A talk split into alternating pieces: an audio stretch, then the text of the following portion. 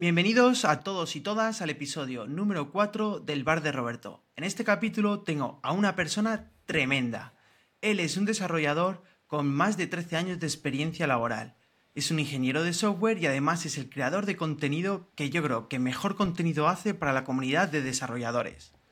Él vive en el norte de España, en una región a la cual yo le tengo un especial cariño, ya que me acogió muy bien cuando estuve viviendo allí, y es nada más y nada menos que Bryce Moure, o como muchos le conocen, Mouredev. ¿Qué tal estás, tío? Guau, guau, guau. ¿Qué, ¿Qué, es eso? ¿Qué es eso de uno de los mejores creadores de contenido? No, no, no. Sí, no, tío, sí, sí. no, podemos empezar así. Para de mí verdad, lo eres, tío. Para mí eres una de esas personas Ostras. que hace mejor contenido a nivel de tecnología, eh, desarrollo, programación y el que más cosas haces por la comunidad, tío.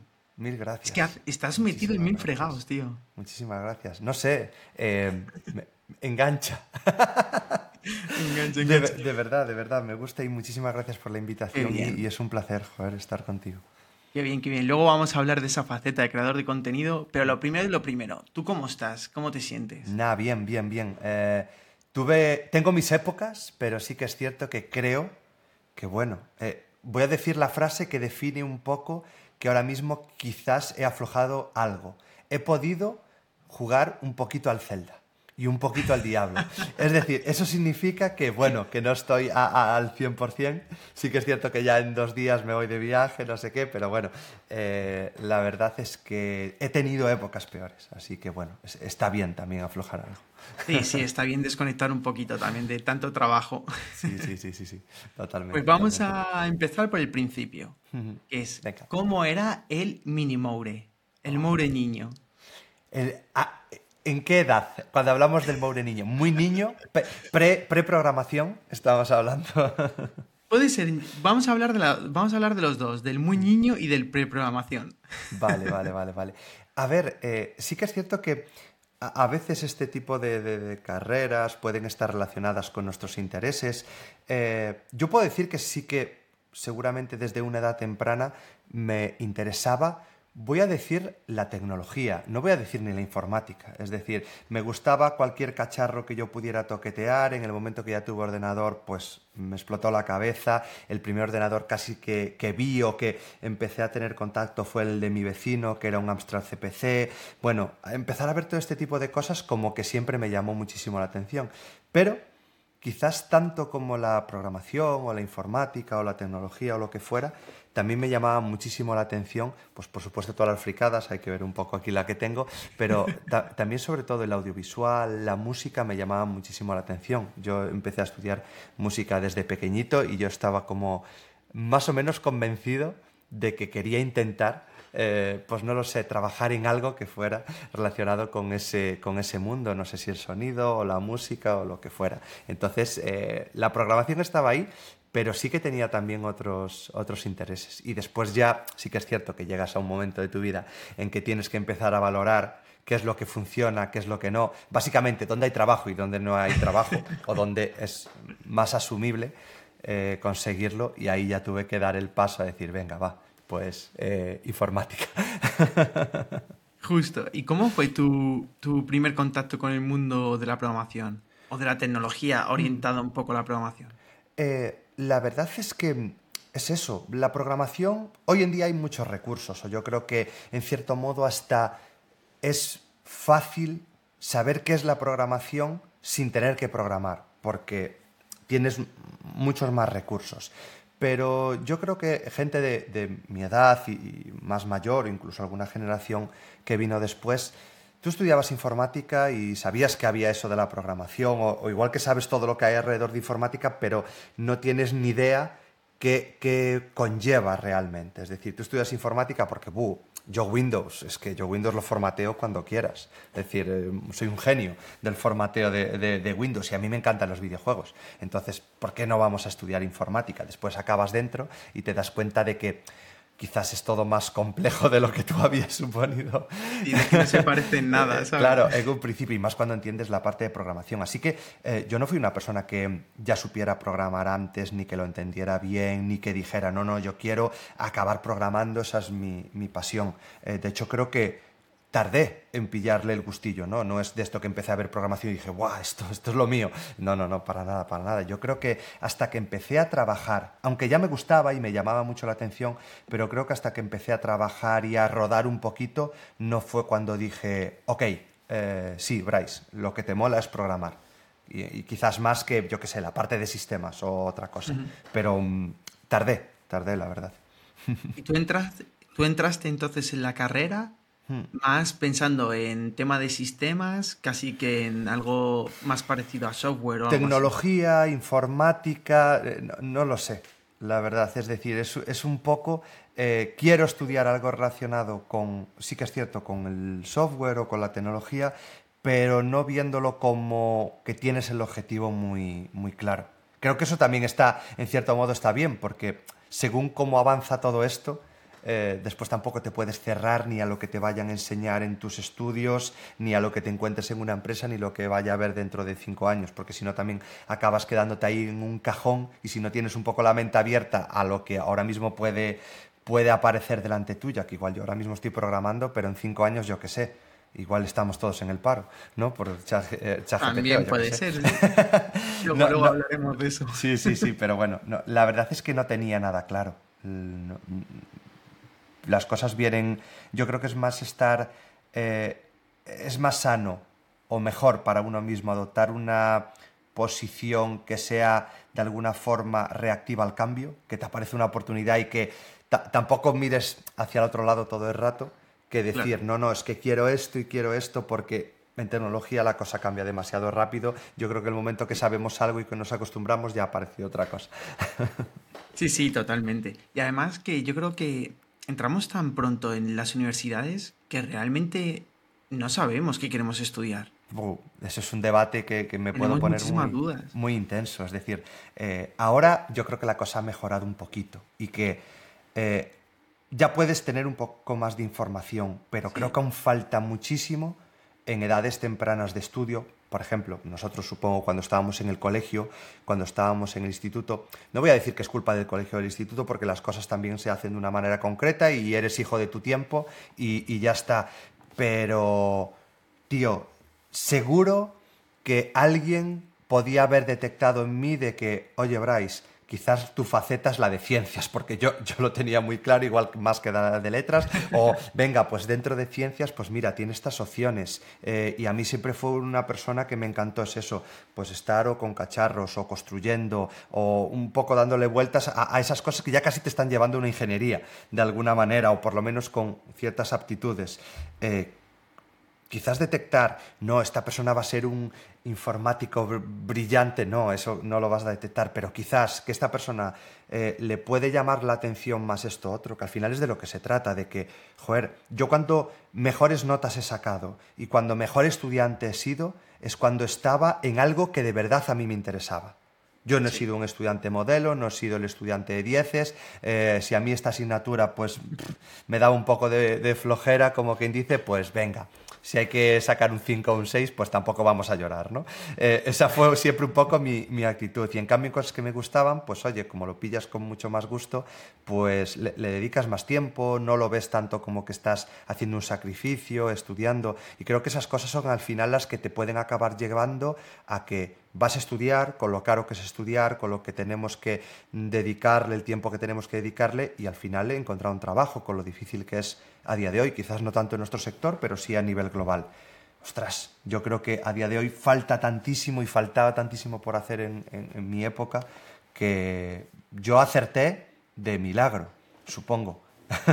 con lo que me acababa gustando, pero no porque alguien antes me dijera, oye Bryce, ¿por qué no estudias esto? Que quizás es algo que te puede llamar la atención, o mira, estudiar esto eh, hace foco en esta parte, en esta parte y en esta parte, quizás son intereses que tú tienes. Nunca eh, nadie, no sé en tu caso, pero en, mi caso, ya digo, ni colegio ni instituto, nunca nadie se acercó a mí eh, a, intentar llevarme un poco por el camino. no, en los míos había una especie de persona que se, se definía como orientador. Sí, yo tuve. pero realmente no te orienta a gran cosa. O sea, te habla un poco de las universidades, del tipo de carrera que puedes hacer, pero no te ayuda tampoco a tomar esa decisión. A mí me dieron un libro, casi, en plan, mira, estas son las opciones. Claro. Y ya está, pero no, no, no, es que no, iba a decir. O sea, yo sí que echo de menos un poco, como esa mentoría, ese, ese proceso de decir, oye, te cojo en particular a ti y te hago como ese estudio y veo un poco hacia dónde puedes ir. También entiendo que eso es prácticamente imposible hacerlo con todos los niños de una aula o de un colegio. Pero que seguramente, ya digo, quizás eso es ya llegar a un estudio, pues, el estudio perfecto, el estudio más profundo. Pero quizás un test, es decir, a mí me preguntas en un test y me dices, oye Bryce, ¿te interesa aprender, no lo sé, nuevos idiomas? ¿Te interesaría eh, ser profesor eh, dedicado a...? Y yo te iba a decir que no. Y, eso ya te está llevando hacia... Por lo menos te está cerrando el espectro, de alguna manera. y después ahí ya sobre trabajar. Charlas. Tampoco... Nunca me dieron una charla de que llegara, no voy a decir un programador, pero decir, gente de diferentes áreas, que te cuente su vida. Yo he dado ahora charlas a, niños y niñas diciéndole, mira, eh, yo soy ingeniero de software, me dedico a esto, y hay gente que le tira de un pie. Pero eso ya está bien. Es decir, ahí está. Ya y otra gente no sabía que era esto, menuda fantasía, me encanta, quiero ser eh, programador, no sé qué. Y, esto solo porque alguien se ha sentado, le ha dedicado media hora y le ha contado un poco de qué va su, su día a día.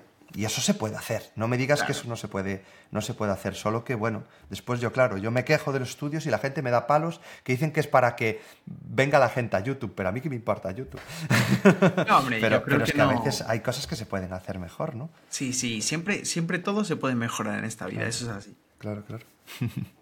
y ahora vamos a hablar de tu primera experiencia laboral. Joder. ¿Cómo fue? Terrible. Terrible, terrible, terrible, terrible. Súper mal. Yo empecé a hacer prácticas en, una empresa, no digo nombres, ¿no? Después, no, no, no se pueden decir nombres. Quien quiera adivinarlo lo tiene muy fácil, ¿no? Pero yo no digo nombres. Eh, yo empecé a hacer prácticas, la verdad es que súper afortunado, que te den la oportunidad, eh, que puedas mm, al final te acaben contratando, eh, percibir un salario, es decir, todo inicialmente es, genial, porque ya digo, si tú al, final te basas en gente que no se dedique a la programación o al final tú estabas estudiando y estaban tus amigos también estudiando y yo no tengo curros, que yo ni de coña, yo no sé qué, y al final todo el mundo tiene que acabar trabajando en, otra cosa, ¿no? Que yo estudie algo, que haga prácticas y me acaben contratando, eso es, es, una, es un sueño prácticamente en, muchos casos. ¿no? no debería serlo, pero lo es y ya lo era hace 13 años cuando yo empecé a trabajar. Pero después, ya solo en prácticas, me fui dando cuenta de que, joder, quizás no estamos pasando. Yo hice horas extras, yo era uno más del equipo. La, filosofía de prácticas, que tienes que ser alguien de apoyo, no sé qué, obviamente no se cumplió. En prácticas cobras cero. Después me contrataron. Después la cosa aún mucho más loca. Es decir, en el momento que eh, tú estás ya ahí, todo giraba a que casi eh, esto es así, funciona así, aquí trabajamos 15 horas, aquí las cosas se hacen de esta manera terrible y ya está. Y como yo te estoy pagando, es decir, detecté, y esto es algo que lo vi pasados muchos años, ¿no? De que obviamente eso es un escándalo, lo que se hizo en esa empresa y que se hace en muchas empresas y que se sigue haciendo a día de hoy. ¿Qué pasa? Que el Bryce de 22 años, con cero euros en la cuenta, te dan un trabajo, tío, mis 937 euros que cobraba, son 937 euros que no tenía. Claro, es decir, e, eso es. E, y, que, siendo sinceros, para lo que, yo, lo que yo hacía, lo que yo gastaba, lo que yo tal, es decir, yo era rico, prácticamente, vamos, vamos a ser realistas. Em, entonces, muy bien por esa parte, pero claro, tú lo ves después a años vista y dices, joder, abusan de ti prácticamente lo que les da la gana.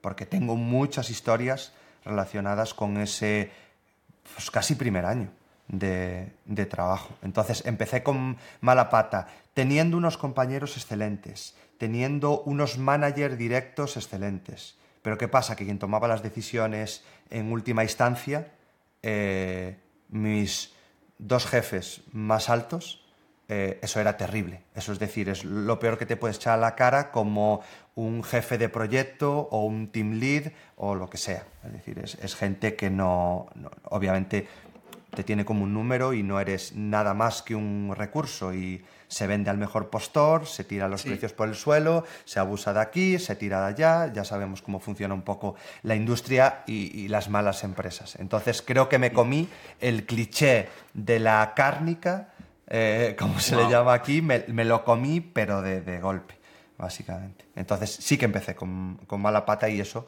me acabó llevando a tomar muchas, muchas decisiones, ¿no? ¿Cuánto tiempo aguantaste en esta mala experiencia? algo menos de un año.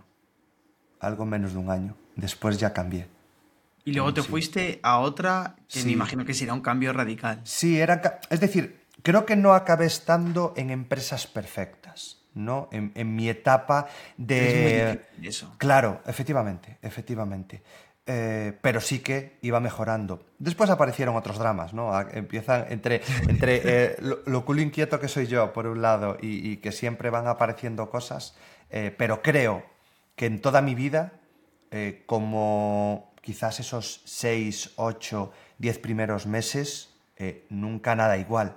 Nunca nada igual y que en su día lo pasabas muy mal. Ahora te lo tomas con mucha filosofía y oye, son tonterías. Y, al Bryce de, eh, que tiene ahora 36 años eh, no le pasa, porque solo huele a, 100.000 kilómetros. Pero claro, eh, hay que aprender a golpes muchas veces. Claro, sí. Tienes que curtirte primero. Antes de saber identificar esos puntos, tienes que vivirlos porque si no, eres incapaz. Claro, y que nadie te habla de te lo cuenten, ¿eh? ya, pero yo incluso pasé por esos golpes, pero no podría haber dicho antes, yo igual tuve mala suerte en ese punto, ¿no?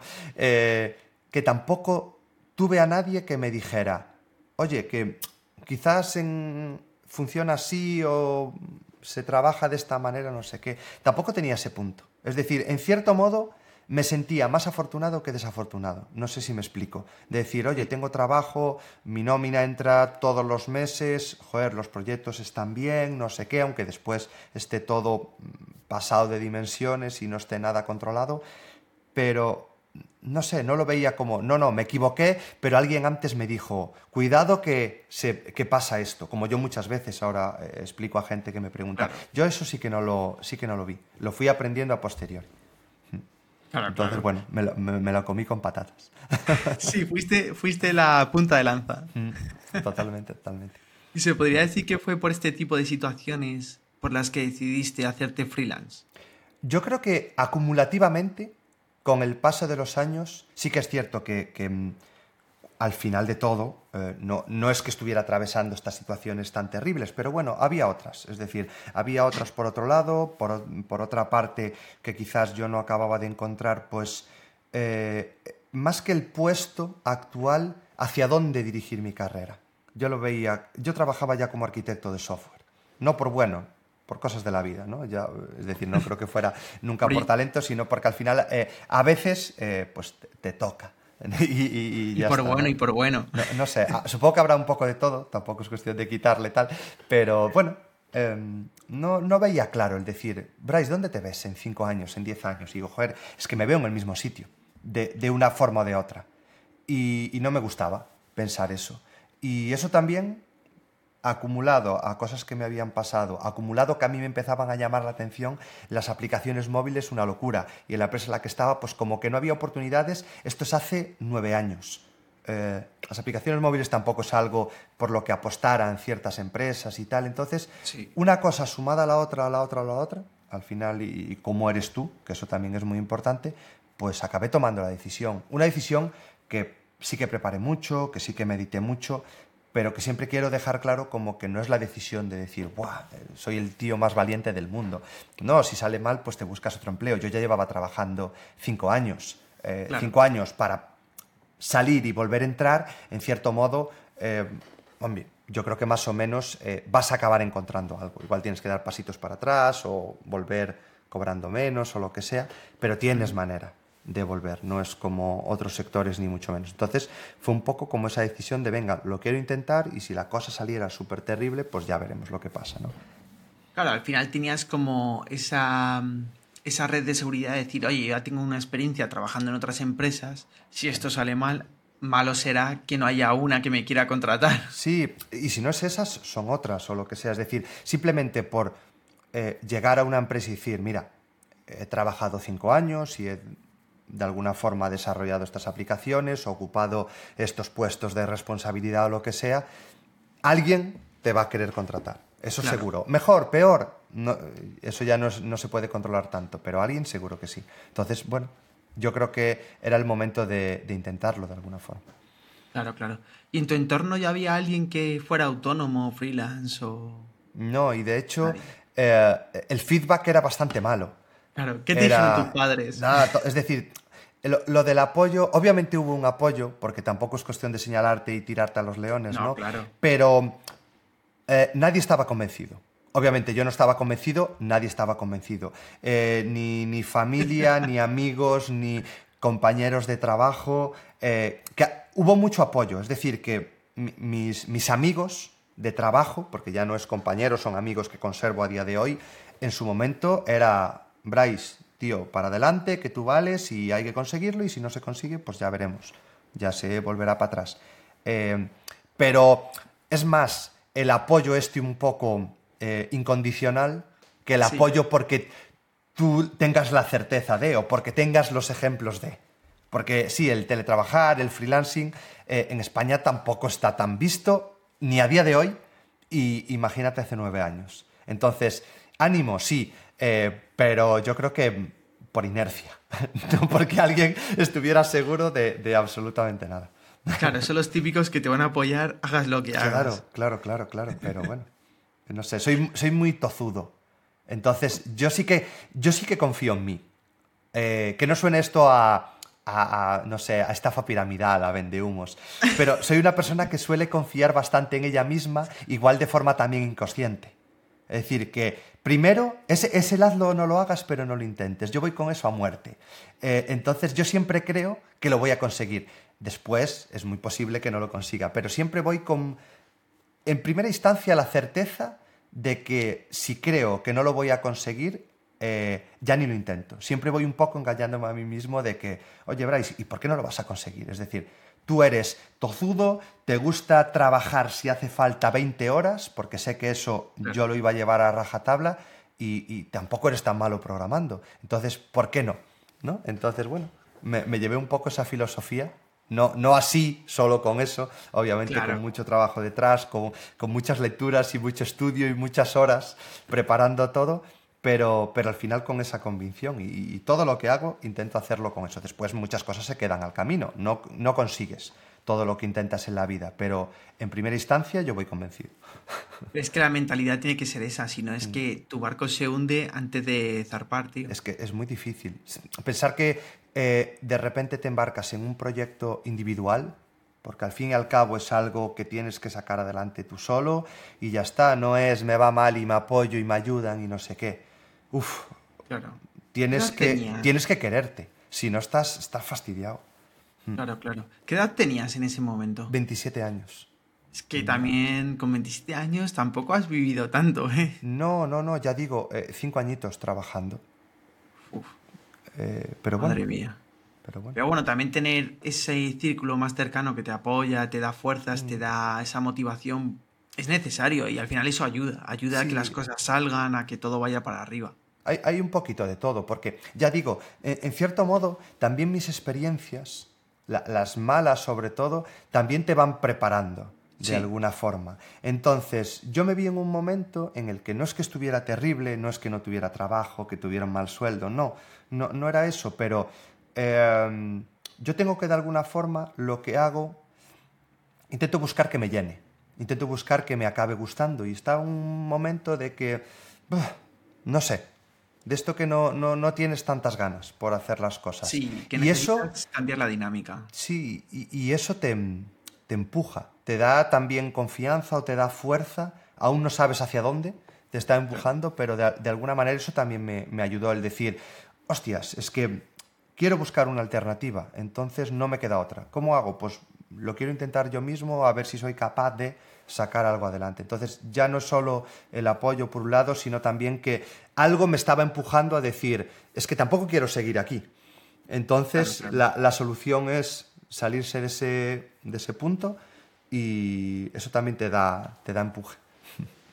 ¿Y en función de qué tomaste la decisión de oye, quiero desarrollar aplicaciones. Porque claro, las aplicaciones aparecieron con los nuevos móviles, los smartphones, mm. pero tú como que lo tenías muy claro, tú tenías como muy claro en plan, esto es el futuro. Ya digo, no, no creo que a nivel visión, ¿no? Pero, pero sí, que, sí que de alguna forma me llamaba mucho la atención. Yo en, en, su momento pues pasé por aplicaciones de escritorio, por web, por backend, después más infraestructura, arquitectura, como te decía.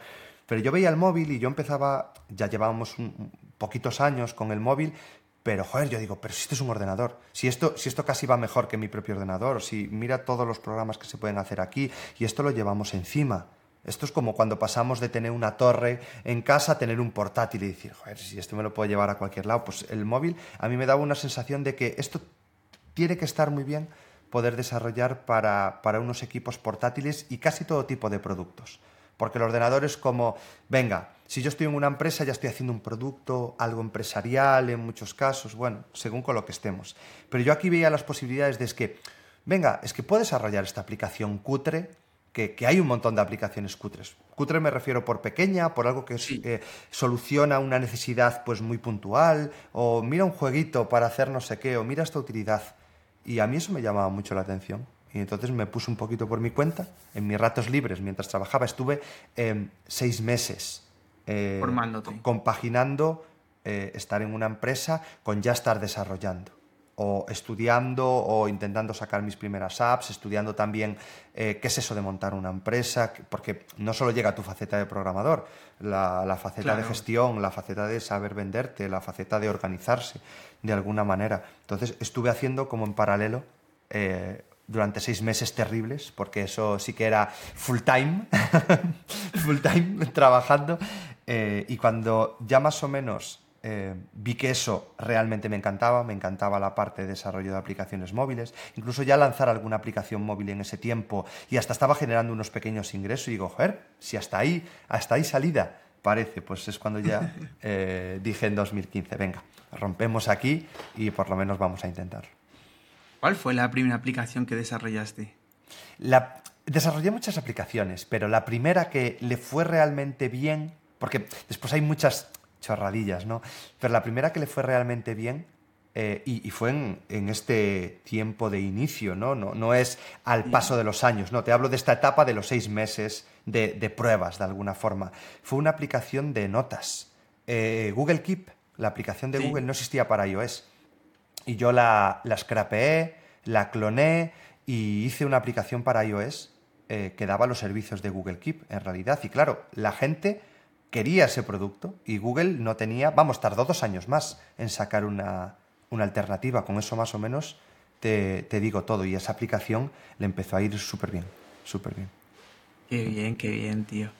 ¿Y qué entorno es, es mejor para desarrollar aplicaciones? y qué, o qué entorno te da más recursos para poder desarrollar mejor una aplicación móvil, iOS o Android? Es que creo con lo bueno y con lo malo de ambas. Es decir, comunidad mucho más grande Android. Incluso documentación, eventos, eh, Android. Eh, sistema cerrado, Apple. Y tú dices, oye, sistema cerrado, eso no suele ser bueno. Bueno, no suele ser bueno, pero te limita también las opciones. No quiere decir que puedas hacer menos cosas con iOS que con Android, pero en cierto modo dices, bueno, quiero desarrollar, pues ya tengo que desarrollar con esto, no tengo tantas opciones. Y eso yo también acabé viendo que a la larga, en cierto modo, también puede acabar siendo bueno. Así que no creo que exista uno perfecto y creo que a día de hoy donde antes eran dos plataformas bastante separadas, es decir, en Android valía todo, en Android te podías programar ahí un script que te robaba el alma desde el móvil, si hacía falta, eh, no era un sistema nada seguro y en Apple no podías hacer eh, absolutamente nada, prácticamente. Ahora han pasado ya muchos años, ya se han ido acercando. A día de hoy desarrollar para iOS o para Android, a nivel de lenguaje de programación, a nivel de IDE, a nivel de paradigma, a nivel de framework, SDK, eh, librerías, están más cerca que nunca. Es decir, casi aprendes uno y si después decides aprender cómo hacerlo otro en nativo, hablo de nativo, no de, no de multiplataforma, de las opciones que nos dan los propios fabricantes, eh, vas a encontrar un montón de similitudes.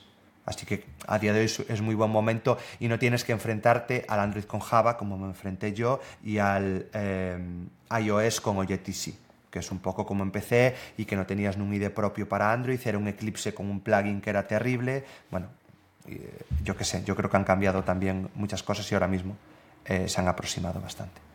Sí, yo creo que además ambas empresas como que han, han, gastado mucho tiempo y dinero en modernizar tecnología para hacer que sea más sencillo desarrollar. Sí, sí, sí, sí. Es decir, solo hay que ver que han adoptado dos de los lenguajes más nuevos de la actualidad. Eh, un lenguaje Swift es de 2014, Kotlin es de 2016.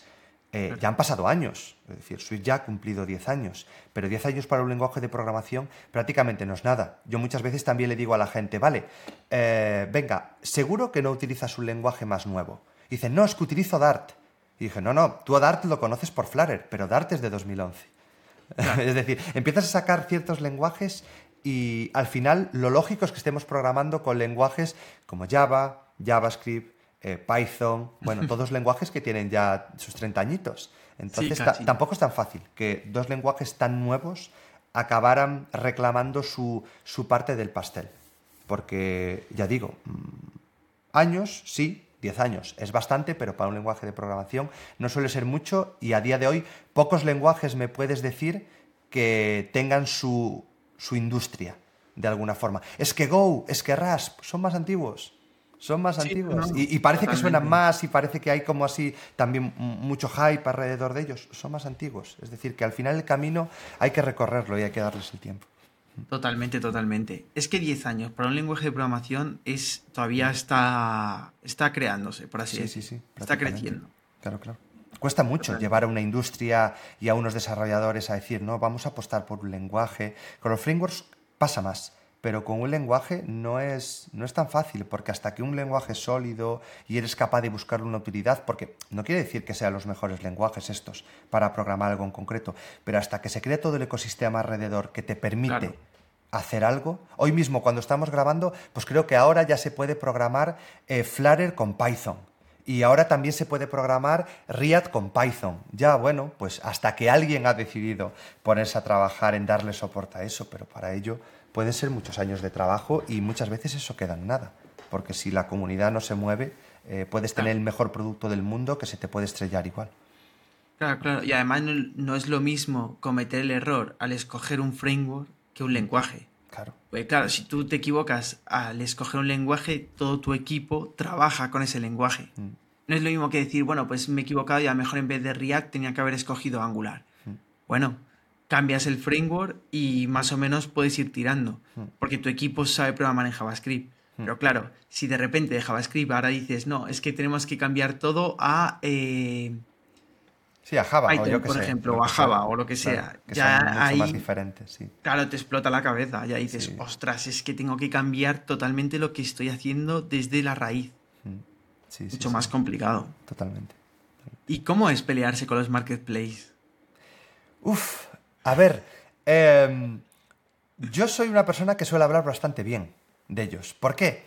Porque la otra comparación es pelearse contra la web.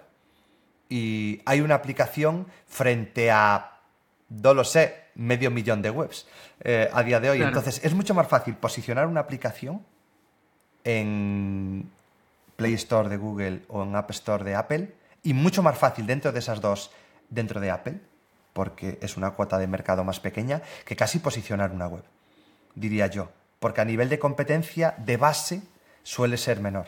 Entonces, eh, y tampoco hay tanto donde rascarle. ¿Qué quiero decir? Que tú una web a nivel de SEO puedes hacerla allí infinito, a nivel de performance, a no sé qué.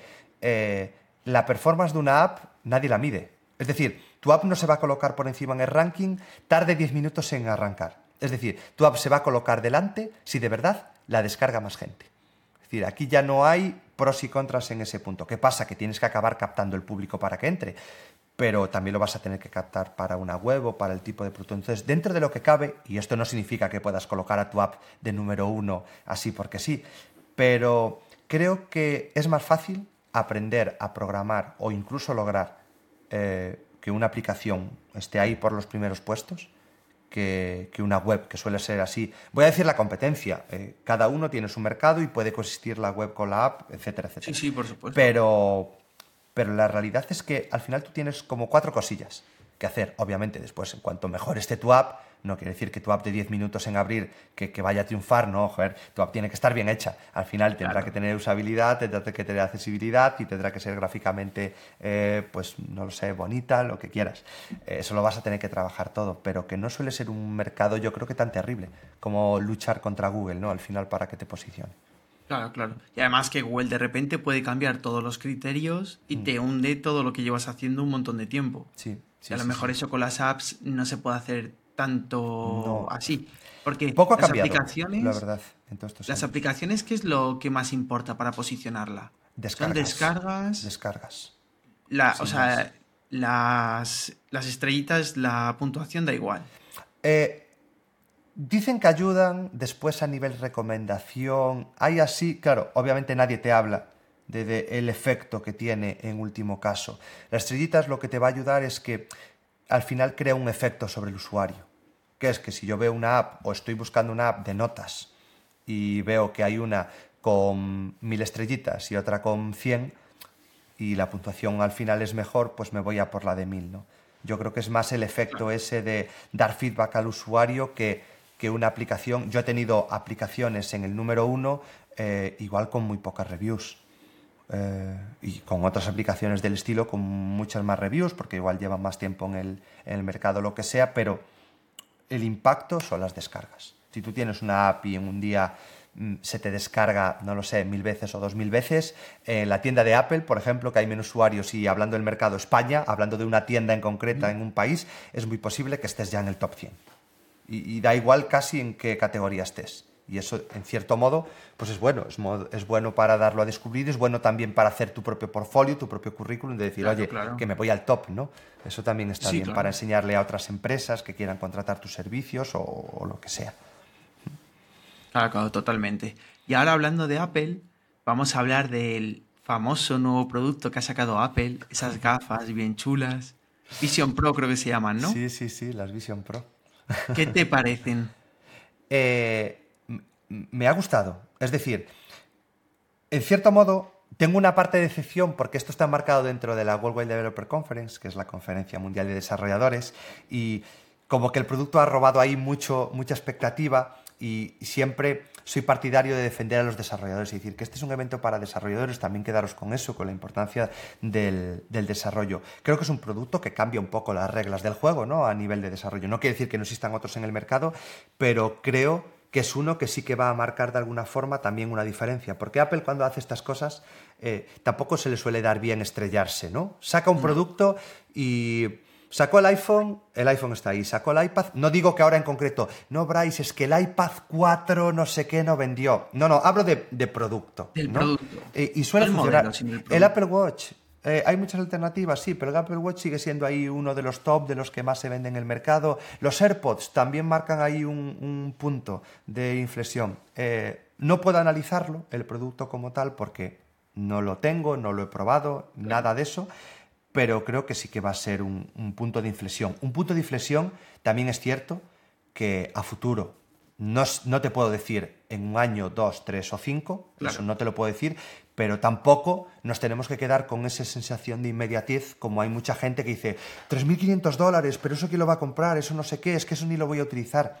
Es que no es eso, esto no es un producto para que ahora salga y todo el mundo se lo quiera comprar. Esto será para gente que le sobra la pasta, por un lado, para equipos de desarrollo, para ciertas empresas que quieren explorar nuevos caminos y ya veremos cuando baje de precio, cuando eh, incluso la competencia, Samsung saque el suyo, eh, Xiaomi saque el suyo, yo qué sé, el mercado que, que, se va a abrir alrededor de esto. Y después empezaremos a ver qué, qué pasa, claro. Yo también creo que se ha cometido un error con este producto, ¿vale? Y es que se ha considerado que es un iPhone. Y no, no, tiene nada que ver. o sea, este producto, al menos en mi opinión, eh, se acerca más a lo que sería un MacBook Pro, que es una herramienta de trabajo, mm. más que una herramienta de ocio. O sea, para mí, realmente yo las gafas, yo las veo, al menos por ahora, como un mecanismo de productividad, de trabajo, de llevar todo ahí. Yo igual. Yo igual. Es decir, creo que, creo que quizás una persona como tú o como yo, un desarrollador, en cierto modo, pues dice, va, no, no voy a decir, yo no lo voy a comprar, o inicialmente no lo voy a comprar, a no ser que después lo pueda probar y me explote la cabeza y diga, va, venga, pues, pues no comemos unos meses, ¿no? Y, ya está. Eh, pero el decir, no, me lo voy a comprar por ocio y me voy a invertir ese dinero. Eh, yo a día de hoy te puedo justificar, yo tengo un MacBook Pro. Yo vivo desarrollando, creo para ecosistemas Apple, mi MacBook Pro vale ese dinero, vale 3.500 dólares. Pero yo te puedo justificar que soy capaz de recuperar ese dinero muy pronto, porque forma parte de mi flujo de trabajo y tengo muy claro que puedo trabajar más rápido, de una forma más eficiente, que si me voy de viaje, pues lo cierro, me piro, no sé qué, y tengo un equipo de buenas prestaciones. Es decir, yo eso te lo puedo justificar, pero a día de hoy yo aún no tengo los mecanismos para decirte que eso lo voy a justificar. Pero donde tengo bastante claro que es muy difícil justificarlo, es como un mecanismo de ocio. Obviamente, tienes dinero o no te importa gastar ese dinero, lo quieres comprar aquí, cada uno se gasta el dinero en lo que le da. Otra, otra gente se gasta dinero en otras cosas, en ropa, eh, en cómics, yo qué sé. Es decir, que, ese dinero lo puedes gastar en muchísimas cosas. Eh, eso está claro. Dinero, y eso no es en lo que quieras. Claro, yo no lo voy a cuestionar, eso. Pero creo que a día de hoy. Eh, si esto funcionara muy bien para tener un flujo de trabajo pues, más, ágil o poder hacer más cosas, pero me lo voy a comprar para poder ver pelis, jo, pues igual por ese dinero te compras una pantalla que te ocupa la fachada de tu casa. y dices, guau, pues ah, y ahí lo disfruta todo el mundo. claro, totalmente. No, lo sé, no lo sé.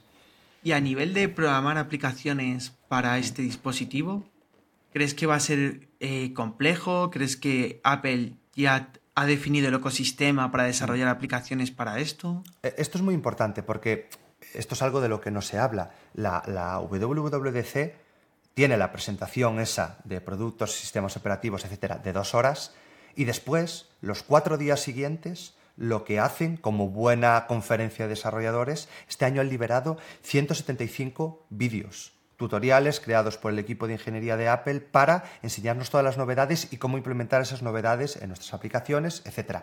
Y muchos de esos vídeos ya es hablándonos de que, mira, eh, SwiftUI, que es el framework para crear la parte visual de las aplicaciones, ya lo hemos adaptado. Eh, Xcode, que es el IDE, y ya empezándonos a contar todo lo que tenemos aquí. A RKit, que ya existía, que era para raíz aumentada, pues ahora RKit, si tú tienes un modelo 3D o lo que sea, mira cómo lo vas a meter aquí. Unity, eh, el motor de creación de videojuegos, hemos creado un acuerdo con Unity y tal, y todos son tutoriales que ya nos han dado. Entonces hay muchísimo trabajo detrás del equipo y eso sí que yo creo que es algo que hay que valorar, de que una cosa es sacar las gafas y otra cosa es decir, venga, yo te saco las gafas, pero toma el ecosistema de trabajo que te voy a dar desde día uno. Y que si tu aplicación que tú ya tienes ahora mismo la quieres migrar, una aplicación sencilla de macOS, por ejemplo, yo ya la tengo funcionando, que esa aplicación pase a estar en la tienda de lo que van a ser las nuevas gafas, es abrir el IDE, marcar un check que es quiero compilarla también para las gafas y después eso ya te va a crear el binario correspondiente, subirás tu aplicación y ya funcionará. Claro, esa es como la integración fácil, pero ya existe ese soporte. Después está lo que, por ejemplo, si, la gente lo vio, eh, la demo de Disney, que apareció en las gafas, que eso era, no sé, eh, Minority Report, eh, Tony Stark con Jarvis, eso era una, una locura. Vale, integrar eso pues igual ahí sí que hay más trabajo, ¿no? Y ya tienes que empezar a, rehacer tu aplicación y a darle una usabilidad totalmente distinta y ya necesitas un equipo muy profesional que te hable de diseño 3D y de toda la, paranoia esa de alguna forma. Pero el ecosistema eh, ya existe a día de hoy y ya lo puedes descargar y ya puedes empezar justo hoy cuando estoy hablando ya puedes eh, ponerte a desarrollar aplicaciones para las gafas. Sin las gafas, sin tener las gafas, con algunos mecanismos de simulación y tal que ha proporcionado Apple, pero bueno, por lo menos eso está ahí, que es lo que pasa a veces con eh, competencia y tal, de que no, es que ya existían gafas de 3D, bueno, pero quizás la, aplicabilidad al final es lo que de verdad marca la diferencia. A eso voy. Eh, eso, es, lo que eso, es, justo lo que quería mencionar. Mm. Yo creo que lo bueno que tiene Apple es que cuando saca un producto, ya ha dado las herramientas, no sé si antes, porque no trabajo desarrollando producto para Apple, pero no sé si es antes o en el mismo momento en el que sale su producto, pero los desarrolladores de ese sistema operativo ya tienen medios para sacar aplicaciones para ese producto. Y mm. creo que eso es clave. Sí, sí, sí. Que al final ya lo hace pensando en eso. De que, venga, ahora os toca a vosotros eh, darle caña al sistema. Que hay otros que tú al final si quieres desarrollar para otro tipo de gafas, y no quiero empezar a comparar, porque ahora es como decir, no, es que las Quest son peores o no sé qué, ya, pero es que el precio tampoco es el mismo, yo creo que cada una dentro, de, dentro de su sector. Lo que no podemos hacer es compararlas y que alguien llegue y que diga, no, no, es que ya existía esto, no, porque no hacen lo mismo, no es el mismo hardware, no están pensados incluso ni para hacer lo mismo, incluso ni para el mismo público.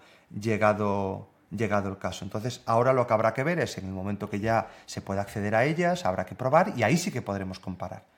y ya podremos sacar nuestras conclusiones. Pero creo que ahora es muy pronto. Eh, es muy pronto para ponerse fanboy y es muy pronto para ponerse hater.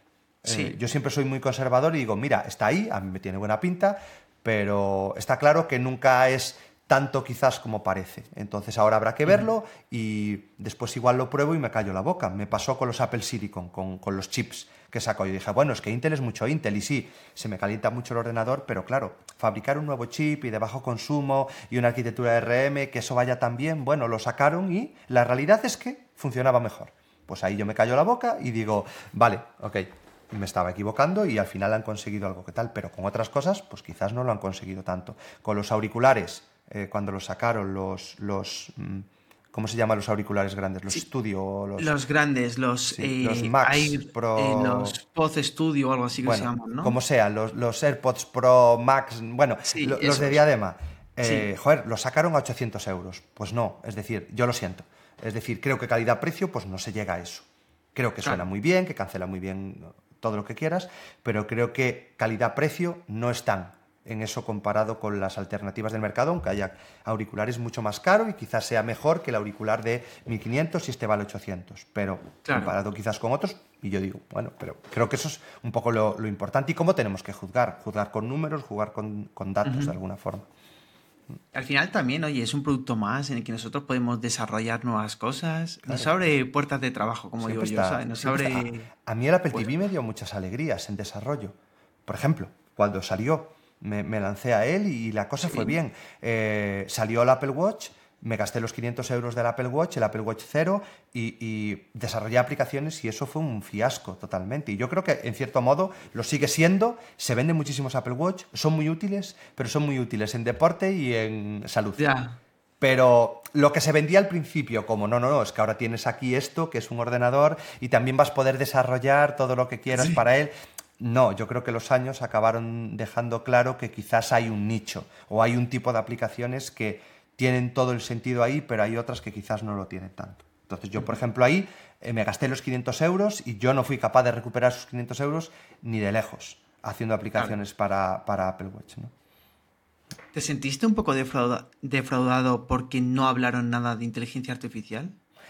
Yo sí, pero tampoco es cuestión de ahora irme con el látigo y decir es que lo tenéis que hacer, lo tenéis que hacer. Claro, eh, joder, creo que los primeros interesados en tener algo de inteligencia artificial con el boom que tiene ahora es la propia Apple, igual que es la propia Apple, la propia Google, la propia Microsoft y no sé qué. Pero entiendo que a veces se puede llegar y otras veces no se puede llegar. Y quizás Apple, aunque hay mucho... Apple tiene muchísimos productos que utilizan inteligencia artificial, pero entiendo que cuando hablamos de inteligencia artificial decimos un, un ChatGPT, un GitHub Copilot, un poco lo que estamos viendo, por ejemplo, en Microsoft, que lo presentó en el, en el build. Yo quería eso, porque igual que las Vision eh, puede estar bien, pero yo lo veo como un poquito a medio plazo.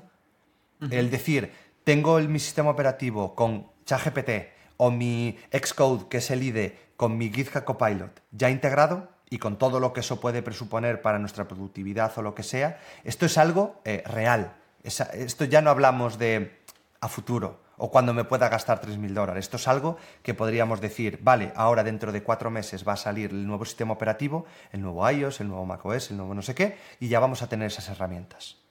Y eso sí que es algo real y algo que ya lo hemos visto en otros lados. Y a mí eso me duele. ¿Qué pasa? Que bueno, llegar a esas opciones es complicado. Hemos, también tenemos que pensar que Microsoft está ahora mismo en la mejor posición de todas. Microsoft tiene la mitad de OpenAI, que son los dueños de eh, GPT, de, de, ChatGPT, etc. Y mm, GitHub es de Microsoft, ya directamente. Entonces, estás ahí en, lo perfecto para nosotros. Entonces, claro, ahí en cierto modo, no voy a decir que lo tuviera fácil, ¿no? Porque eso también hay que tener la visión para adquirir esos productos y no sé qué, pero que ahí está.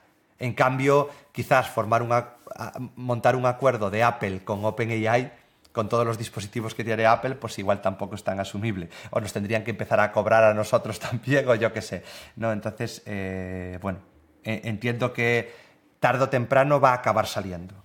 Eh, me consta que se está trabajando en un Siri 2.0 que, bueno, a ver, ser mejor que el Siri actual es muy fácil, ¿no? Yo, creo, Porque yo creo que sí que es un producto, eh, en cierto modo, un fracaso de Apple. Pero acabará llegando. Lo que no sé es cuándo. Solo que ahora estamos, como todo el mundo, con él, es que ya necesitamos esas herramientas. Y no se ha presentado. Entonces, bueno, yo me quedé así un poco. Estaba seguro, o casi seguro, de que no se iba a presentar. Pero que me vendría muy bien tener esas herramientas, la verdad. Yo, si te soy sincero, me gusta que no lo hayan hecho. Mm. Porque eso es algo muy positivo que tiene Apple. Porque para presentar algo y presentarlo mal, claro, claro, como han hecho otras empresas, prefiero que no presenten nada. prefiero que estén callados y cuando presenten. Que creo que eso es lo bueno que tiene Apple. Que cuando mm. presentan algo, lo presentan porque están muy seguros mm. de que lo que están presentando es válido para el público. A ver, creo que eso es ojalá, clave. Ojalá. Es decir, tarde o temprano lo van, a, lo van a hacer, porque yo creo que de una forma o de otra ya está ahí pero esperemos que sea más pronto que tarde. Claro, claro. Y hablando de inteligencia artificial, ¿cómo ves la inteligencia artificial para desarrolladores? ¿Qué le eh, dirías tú, por ejemplo, a alguien que ahora mismo está planteándose empezar, no empezar, tiene dudas? ¿Tú qué le dirías? Yo digo que es una gran herramienta, sin, más. ¿Qué pasa? Que todo esto, eh, pero esto pasa en cualquier sector yo creo. Nos bombardean continuamente con noticias de política que la mitad son verdaderas, la mitad son falsas, y yo creo que sobre la inteligencia artificial al final se montó eh, un poco toda esa noticia alarmista, porque eso también beneficia mucho a los medios y a quienes no son medios, para decir, nos va a robar el trabajo, no sé qué. Tú miras los números, esto no ha caído, hay incluso empresas ya adoptando y ya pagando ChatGPT para los trabajadores, o GitHub Copilot, está demostrado que hay un factor de productividad y está demostrado que es buena, pero no tan buena como para quitar el trabajo. Es decir, al final es una herramienta que a día de hoy nos va a dar unos mecanismos para trabajar quien lo quiera hacer de una manera mejor y peor. Yo he utilizado, por ejemplo, tengo acceso a Copilot, tengo Copilot gratis y no utilizo Copilot, porque quizás para mi día a día no me soluciona tantas cosas. Quizás para hacer cositas pequeñas o alguna cosa, y quizás Copilot X, que es lo siguiente que presentaron, quizás Copilot X Chat, que aún está ahí en una especie de beta privada, también tengo acceso, y ya es más como un chat GPT que interactúa con el código. Y tú le seleccionas el código y le dices, genérame test, o mira a ver cómo puedo mejorar este algoritmo, no sé qué. Y ahí le veo mucho más sentido. Entonces creo que son herramientas. Eh, si hablamos con gente que estaba programando hace 30 años o 40, tenía la mitad de herramientas, tenía que programar sin Google, tenía que programar sin IDES, que la autocompletaban, sin un montón de cosas que tenemos ahora que no ha hecho que tuviéramos, eh, o que a la larga tuviéramos menos trabajo, sino más, porque ha hecho más accesible el poder programar. Así que yo esto lo veo como una herramienta buena, eh, pero que tenemos que aprender a eh, utilizar. Eso por un lado, que no le tenemos que tener miedo, y por otro lado tampoco tenemos que verla, y esto es muy personal, porque ya he leído tantos comentarios sobre esto. No, esto es como los NFTs. Ya. y digo, joder, es que... no, es lo mismo. Y que la tecnología NFT no es mala, pero casi se está comparando eh, un chat GPT con los NFTs de los monos. ¿no? Y yo digo, hostias, cada cosa en su justa medida, ¿no? claro. Aparte es que, pero es que eso también yo lo... En parte veo normal que haya gente que diga eso, tío. Y te digo mm. por qué. Porque es que, claro, se crea ese hype de mm. hazte rico con ChatGPT, hazte rico con la inteligencia artificial. Te vienen los vendehumos estos claro. a venderte que vas a ser millonario al día siguiente. Claro. Que claro, tú dices, mira, esto al final la gente le va a coger tanto asco mm. que va a pasar como con los NFTs. y yo creo que es todo lo contrario. Creo que vamos a vivir una revolución industrial brutal. Y creo que lo que mejor podemos hacer es abrazarlo. Claro, pero con yo no tengo tan claro. Efectivamente. claro, yo no tengo tan claro que vaya a sustituir. Contarlo bien. Claro, es, eso es justo lo que acaba de decir. Habrá que contarlo bien. Yo no creo que vaya a sustituir de un plumazo a X oficios. Yo creo que evidentemente lo que va a, lo que va a pasar es que empresas grandes a mejor simplifican sus equipos que la realidad es que a día de hoy ya estaban magnificados esos equipos, ya eran demasiado grandes. Mm. Pero también las empresas pequeñas van a adquirir empleados nuevos, porque saben que a lo mejor con tres empleados pueden hacer el trabajo de 10 y presentarse a proyectos que antes no se iban a presentar porque solo tenían uno o dos desarrolladores y eran inviables. Claro. Y, muchas empresas que antes no tenían ni, ni, el músculo o la capacidad de adquirir tecnología, pues podrán hacerlo. Y la persona que antes eh, tardaba X tiempo en hacer algo, pues podrá hacer otras cosas. Es decir, vamos a desarrollar a otro ritmo. Eh, y es muy posible que el programador, que nosotros, ¿cuáles son las tareas de un programador a año 2023? Pues esta, este y esta. Pues igual las tareas del programador en 2030 no son las mismas. Pero es que tampoco son las mismas las tareas del programador en 2023 que en 2010 mm, o en los años 2000 o lo que sea. Yo creo que es simplemente una evolución. Seguimos hacia adelante y ya está. ¿Qué herramienta recomendarías tú usar a alguien que sea, por ejemplo, un poco novato en el tema de la programación?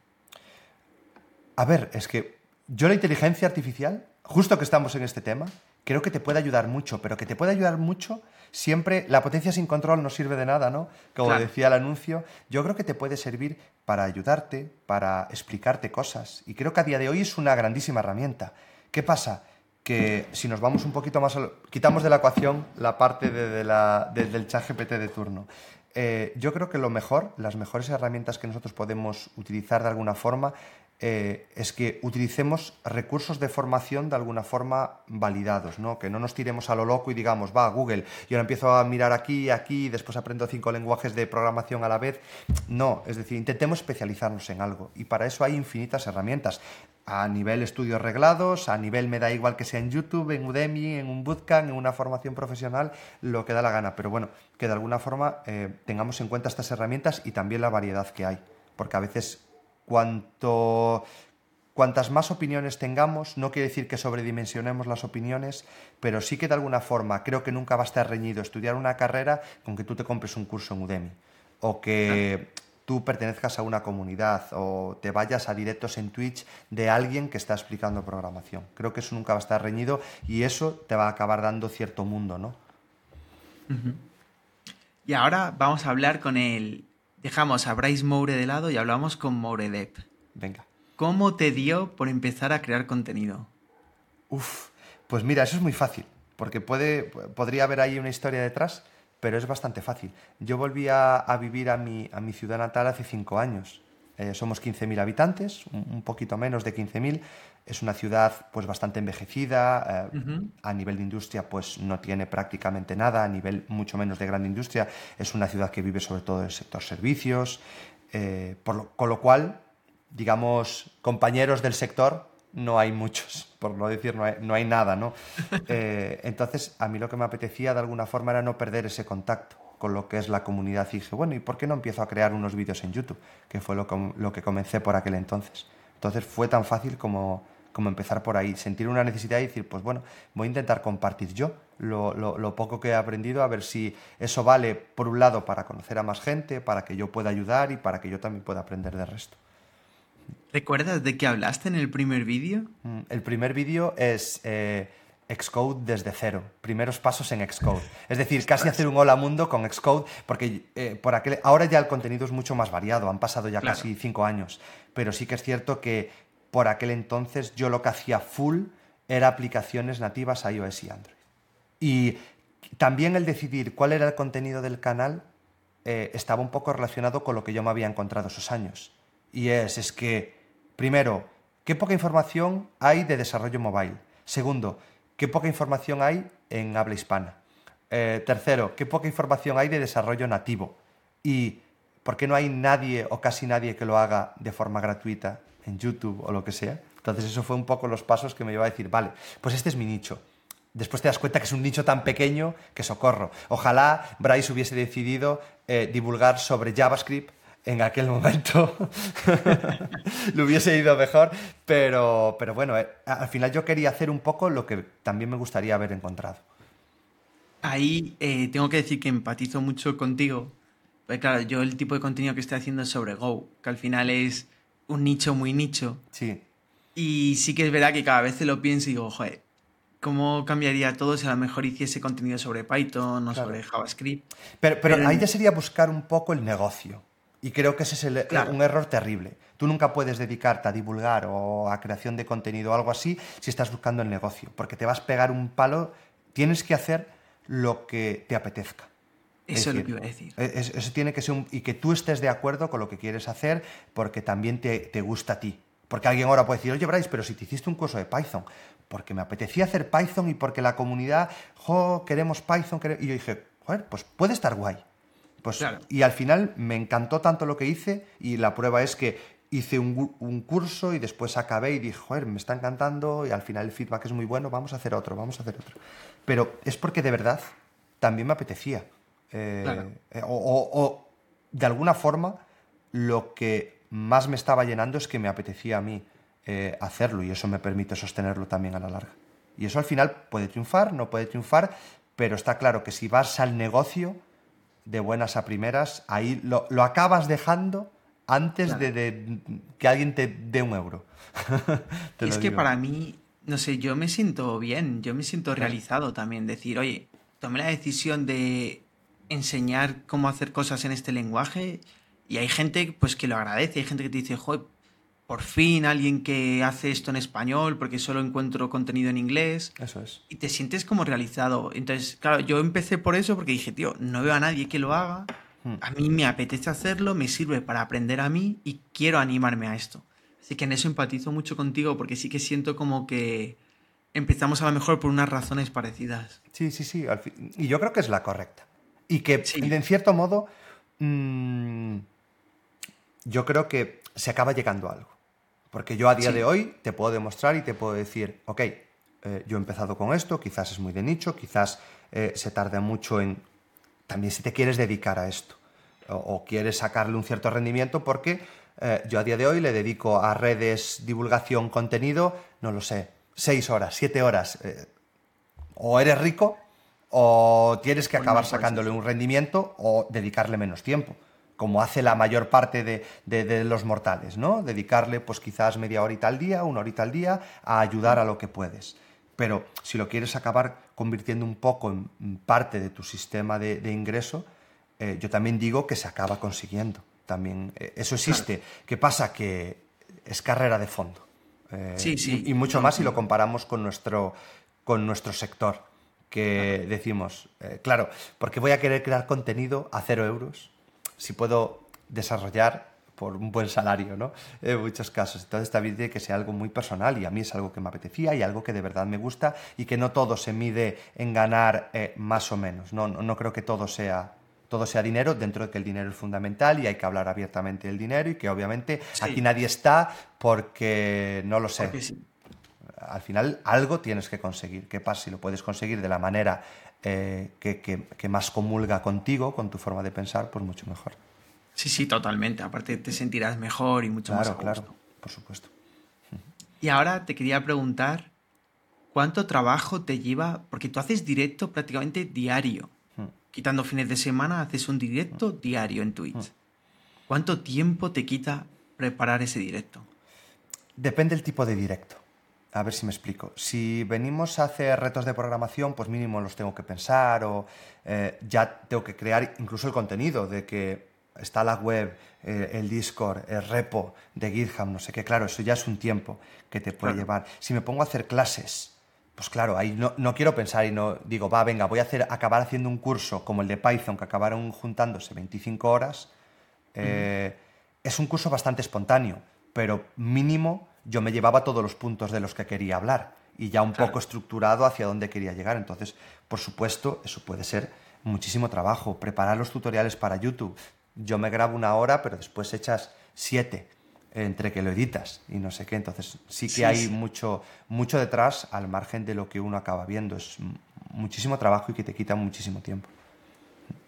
Justo. ¿Tú a día de hoy es tu mayor fuerte, fuente de ingresos, la de creador de contenido? Eh, Porque no lo al final te quita tanto tiempo que digo, a lo mejor es que ni siquiera te deja tiempo para crear proyectos de freelance. Creo proyectos, pero sí que es cierto que a día de hoy, quizás en este momento, es en el momento que menos proyectos estoy haciendo.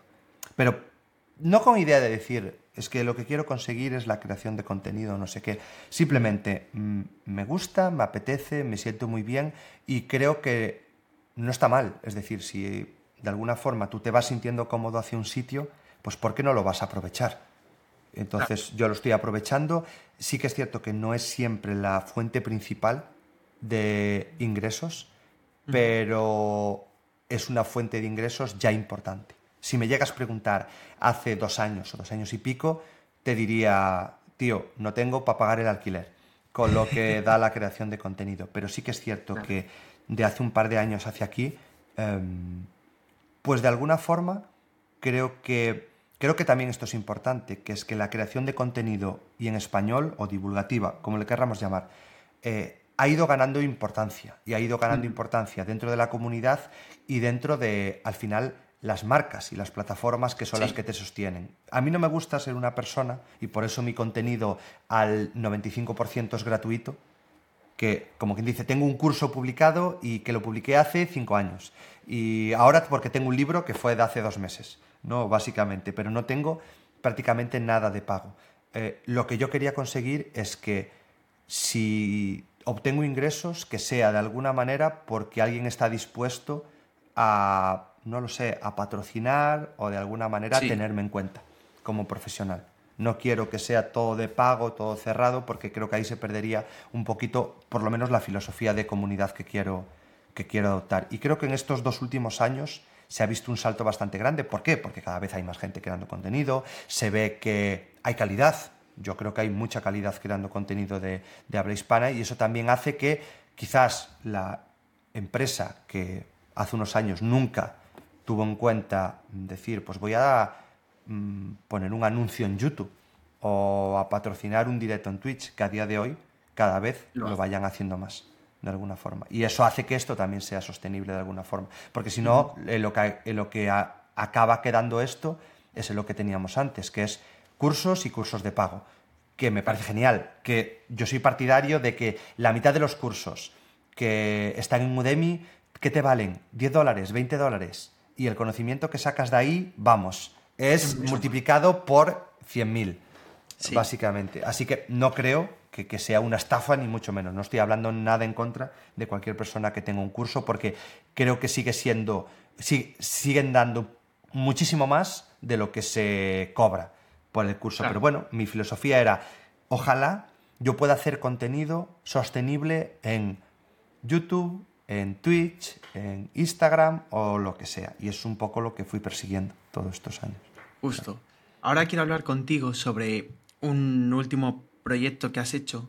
Hmm. Bueno, no es el último porque el último sería el libro, pero el anterior, que hmm. fue un evento que mm, yo creo que a mí personalmente me gustó mucho. Me gustó mucho primero por cómo lo hiciste, hmm. ¿vale? Que es el Lola Mundo Day, y es porque hay que estar muy loco para pedir a la comunidad, primero, que seleccione a los ponentes y segundo, coger a ponentes que a lo mejor no tienen tanta experiencia, dado tu lugar, porque tú al final tienes contactos, conoces a gente, podrías haber traído a gente muy pro mm. y decidiste coger a gente más o menos amateur, que tampoco eran amateur porque ya hacían streams y todo eso, pero bueno, era gente amateur al final. Sí, eh, pues mira, Casi esto fue un poco la, propia sensación que yo estaba viviendo.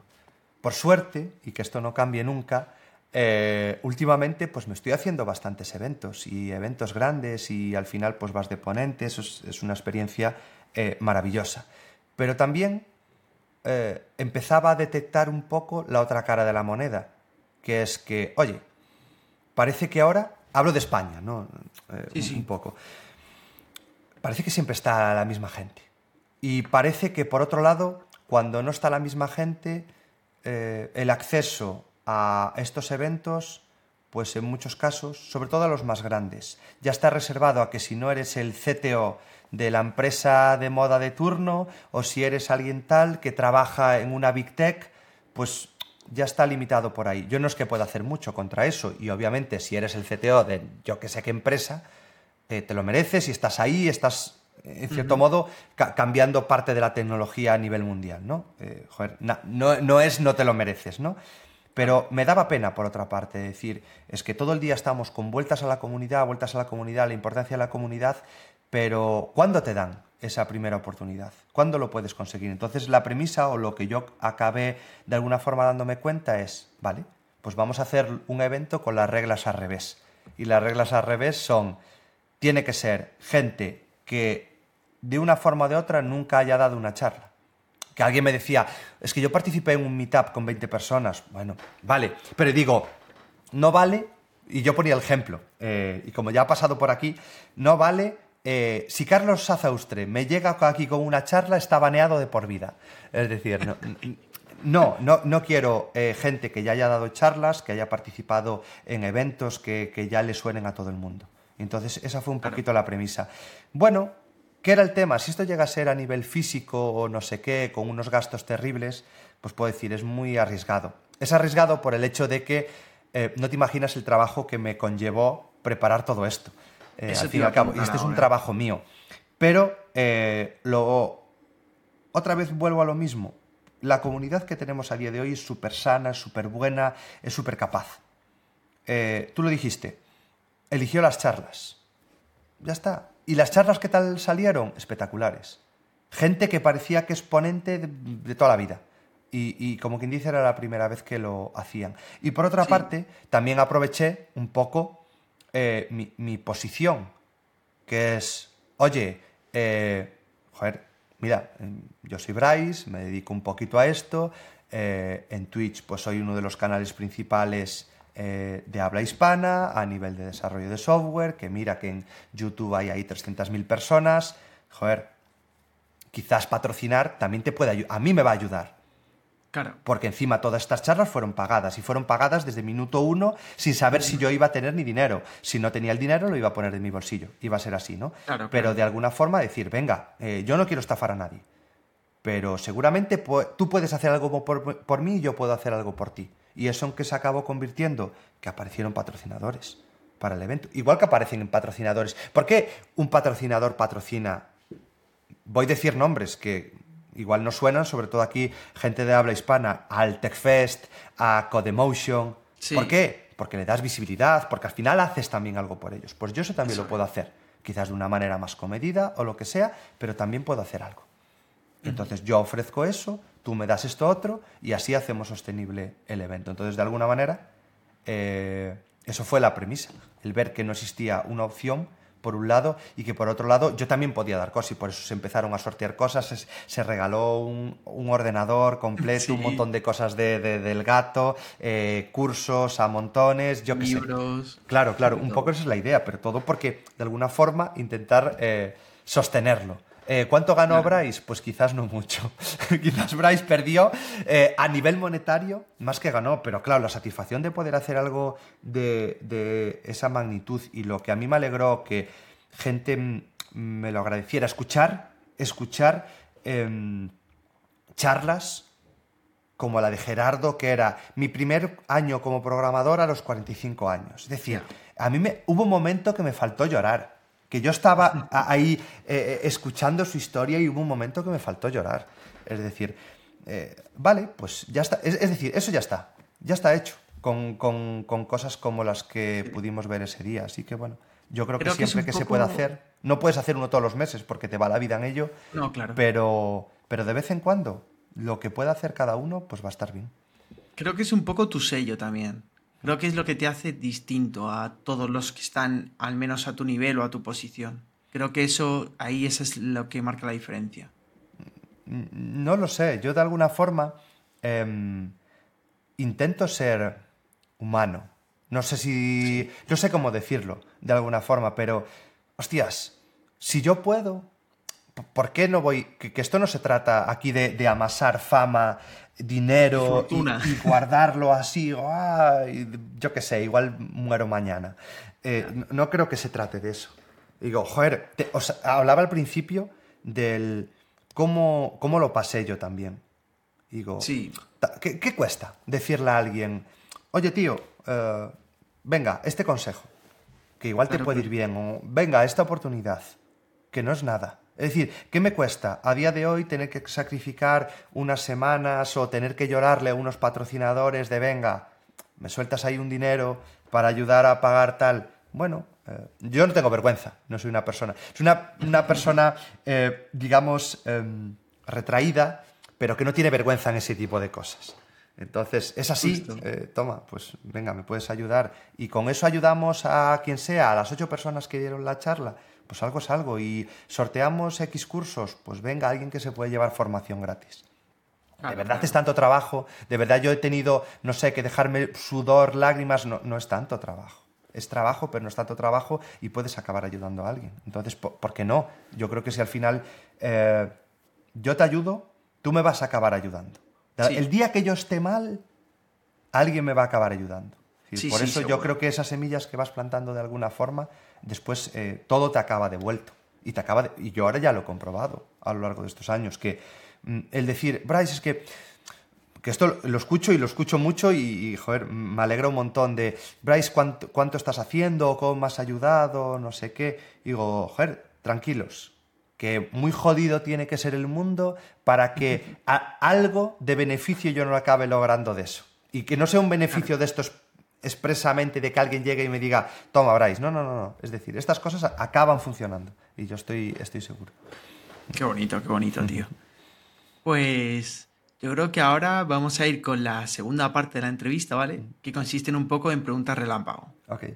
¿Vale? Venga. Tú como eres el cuarto, pues ya te has podido preparar un poco, pero, pero bueno, a ver por dónde te salgo. Venga. ¿Estás preparado? Dale, sin miedo. Venga, vamos a por ello. Primer lenguaje de programación que aprendiste. De verdad, yo diría que eh, Visual Basic 6. De verdad. De, de, decir, sé hacer algo con él. ¿No? Porque estudiaba Java también, viera algo de JavaScript C, pero como que estaban ahí.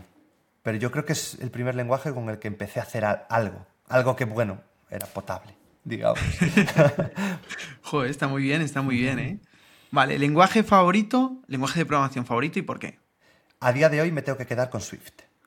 Eh, el lenguaje de programación de aplicaciones Apple. No porque es favorito, por el hecho de que lo enganché desde su creación y eso no se puede decir todos, sus días, todos los días. Eh, cualquier persona que esté ahora trabajando con un lenguaje seguramente lo está haciendo con Java, PHP, C Sharp, no sé qué. Es muy difícil que lo acabara pillando en el día de su lanzamiento. Y a mí me gusta porque yo vi la presentación en el que se presentó, era un lenguaje que ideó Apple cerrado, ahora es de código abierto, lo mantiene la comunidad, no es algo privativo ni mucho menos. Y que me resultó de verdad una experiencia empezar a programar con él y decir, joder, qué, qué, qué amigable, es programar con este lenguaje. Kotlin es otro de mis favoritos, es prácticamente igual, pero sí que es cierto que Kotlin, eh, yo empecé a programar con él en 2019, que es cuando llegó Google y dijo, ahora es el lenguaje eh, eh, primordial para crear aplicaciones Android. Entonces, es un lenguaje que ya apareció en 2016, pero yo hasta 2019, siendo tan bueno, creo que a día de hoy, siendo dos lenguajes que son prácticamente iguales, pero, pero Swift es como que me marcó ahí mucho el cambiar para ese lenguaje. Muy bien, muy bien. Es que al final creciste con él. Claro, claro. Normal que le tengas cariño. Claro, claro. No, y que, es un buen lenguaje. Después nos podemos quejar del ecosistema. No Apple o después para qué se utiliza, para qué no.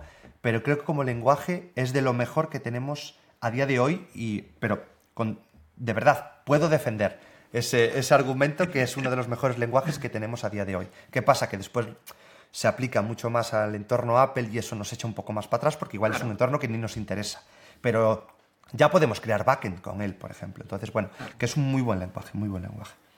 Muy bien. ¿Framework favorito y por qué? Uf, eh, Spring. Yo creo que. Yo soy Javero, o fui Javero, fui Javero mucho tiempo. Fui Javero mucho tiempo. Esto sí que no me lo esperaba. ¿A que no? ¿A que no? Spring Boot. Eh, en el tiempo que descubrí Spring Boot, que yo era Javero haciendo todo así bastante a la clásica, dije, esto es un framework. Esto de verdad me está ayudando, ¿no? Eh, y es lo que, lo que hizo que viera Java como de otra manera en mi día a día. Es decir, hostia, mira qué rápido puedo hacer todo esto. Mi favorito, precisamente, yo, yo soy más de las cosas que me marcan que de ahora llegar aquí y decir, no, no, vamos a analizar técnicamente nivel arquitectura un framework y por eso este framework es mejor que esto otro. Claro, claro. Yo creo que es más lo que significaron en su día para mí. Y creo que fue el primer framework de decir, ostras, esto cambia, cambia mi día a día radicalmente, ¿no? Pero me parece una respuesta totalmente buena, tío. Te ha salido del corazón, ¿eh? y no la sabía, no sabía esta pregunta. No, no, no, no, lo hubiera dicho nunca, tío, nunca, de verdad. Vale, ahora, ¿ID favorito y por qué? O bueno, simplemente ID favorito. Mira, los IDEs que más utilizo a día de hoy es Xcode por un lado y Android Studio porque son los IDEs que sirven para desarrollar aplicaciones nativas para iOS y para Android. Pero la verdad es que creo que el IDE que a día de hoy marca todo es Visual Studio Code. Es decir, no es el que utilizo mucho, pero creo que es la filosofía de IDE que necesitamos. Un IDE escalable, un IDE rápido, que tiene un montón de extensiones, que deja paso a la comunidad. Ya digo, no es el que más utilizo, pero creo que, que esa es la filosofía del IDE de alguna forma que necesitamos y que a mí siempre me da envidia cuando yo quiero hacer muchas cosas, aunque IntelliJ, bueno, Android Studio, que es IntelliJ, sí que tiene sus plugins y tal, la comunidad de Visual Studio Code, vamos, está a otro nivel. Sí, es, es muy grande y es que hacen de todo. Claro. Vale, y ahora, ¿cuál crees que es el mejor lenguaje para aprender programación? A día de hoy, creo que prácticamente cualquiera. No te voy a decir que sea C, eh, soy la persona que va al revés de lo que enseñan en la universidad, ¿no? de, empezar por C. Eh, yo me pelearé con quien sea para defender que C no es la mejor primera opción, eh, pero sí que creo que a día de hoy prácticamente cualquier lenguaje nos sirve para dar los fundamentos. Estoy creando precisamente una serie ahora mismo que se llama Un día un lenguaje. Es un repositorio que, tengo ahora mismo en, en GitHub y la serie es que dedico únicamente un día, un directo, a dar los primeros pasos en un lenguaje. No aprender el lenguaje, es imposible, pero a dar esos primeros pasos. Eh, utilidad, eh, yo qué sé, fundamentos, sintaxis, no sé qué. Y hemos elegido, ha elegido la comunidad, mejor dicho, 10 lenguajes. Y sí, lo sé. llevo ahora mismo Dart, Swift, Python, Kotlin, Java, JavaScript y TypeScript, si no me equivoco. Y nos quedan Rust, Go y PHP que son los que ha elegido. Y de estos siete, prácticamente en todos he programado lo mismo. Y prácticamente en todos es lo mismo. Y a nivel fundamentos es lo mismo. Por lo que yo creo que que tú empieces en un lenguaje, eso no va a significar que sea el lenguaje con el que tengas que acabar trabajando. Pero para darte los conceptos principales, los fundamentos y entender lo básico de un lenguaje, yo diría que prácticamente a día de hoy te sirve cualquiera que sepas que se está utilizando.